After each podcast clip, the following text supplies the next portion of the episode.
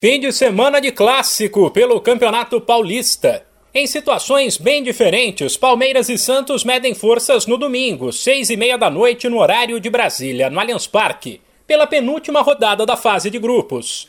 Enquanto o Verdão tem a melhor campanha na classificação geral, mesmo com uma partida atrasada, o Peixe, que no ano passado se livrou do rebaixamento no último jogo, de novo briga para não cair também no domingo, mas às quatro da tarde, o São Paulo visita o Mirassol, enquanto o Corinthians joga no sábado, às seis e meia, em Itaquera, contra a Ponte Preta, outro time ameaçado de rebaixamento.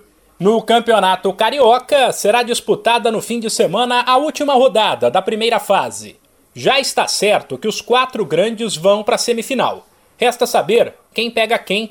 O líder fluminense vai encarar o quarto colocado no mata-mata, que hoje é o Vasco.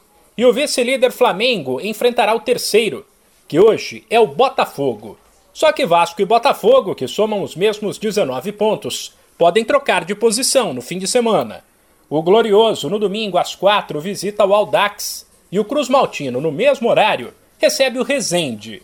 No sábado, o Fluminense cumpre tabela contra o Boa Vista às 4 e o Flamengo às 7h30 diante do Bangu. Os dois grandes jogarão fora de casa. Em Minas, o líder Atlético está classificado para o mata-mata e vai visitar o Democrata neste sábado às quatro e meia, em busca de garantir o primeiro lugar com uma rodada de antecedência.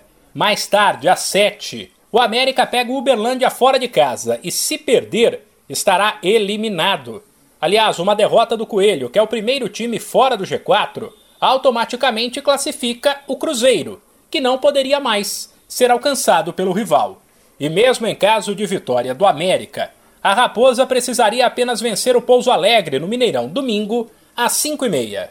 Para fechar o giro pelos principais estaduais do país, no gauchão a dupla Grenal entrará em campo na última rodada da fase de grupos, classificada para a semifinal, assim como o Ipiranga. Os jogos do fim de semana, porém, vão definir o último classificado e quem pega quem no mata-mata.